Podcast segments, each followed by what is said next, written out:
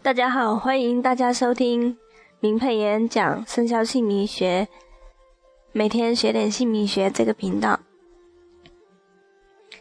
今天是二零一五年一月十四号，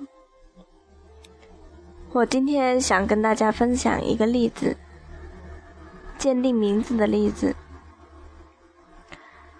在上一年新历的一四年。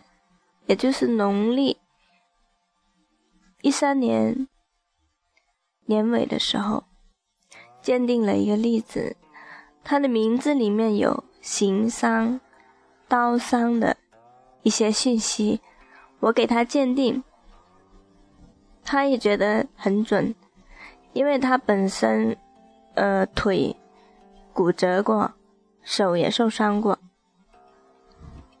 他是九零后的一位男孩子，是他姑姑，嗯，改了名字后跟他讲的，然后他也想了解一下。我当时跟他讲，他很想改，但是因为他自己觉得他资金不够，他自己的一个定额就是比较任性。我在这里顺便讲一下。金钱的能量，在富有的人的一百块，他的金钱能量其实是一块钱的能量。那在贫困家庭，一百块钱的能量其实可以达到一千块钱的金钱能量。所以当时配言这里呢。是可以帮助，呃，各个层次的人改名取名，只是他们自己要决定改。有福气的人都可以在佩言这里改名字。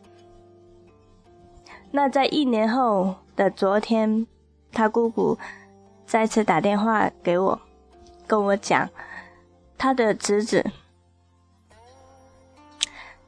因为车祸。腿被撞断了。当时我听到这个消息，真的感觉很惋惜。当时如果改了之后，就可以避开很多的一些能量磁场的一些牵引他走的路。他姑昨天跟我讲，他侄子这一次很坚定的要改名字。我说可以啊，我希望大家把一些我讲的鉴定的名字的例子，鉴定名字本人最好去了解一下身边的例子，是不是这样的名真的有那么大的能量，这么大的磁场去影响一个人走。怎么样的一个路？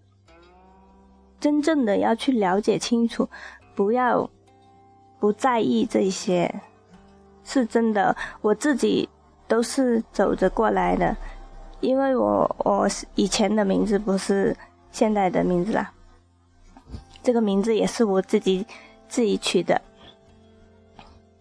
那改变之后，一些好的发展的方向啊。运势啊，身体健康啊，都是自己去鉴定过的。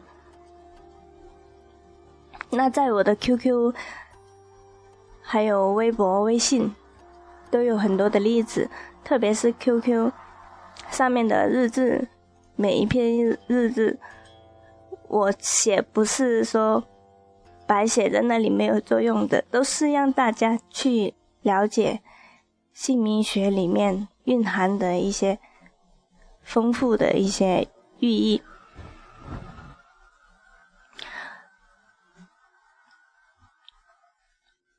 那我的呃 QQ 里面还有一些鉴定名字的一个对话，对话的截图，还有一些改名后好的一些反应的一个对话。截图都有，还有一些是改了身份证之后很顺利的一个例子。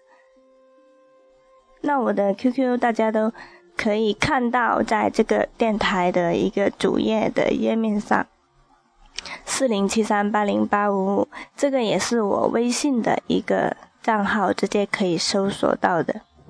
那我的微博是明佩妍造福开运工作室，因为我们这个是造福的事业，所以希望大家能够和佩妍一起来成长，一起来去。帮助更多的人，所以大家可以转发我的电台的录音，让更多的人去得到这么好的一个姓名学，去了解更多的姓名的奥秘。谢谢大家的收听。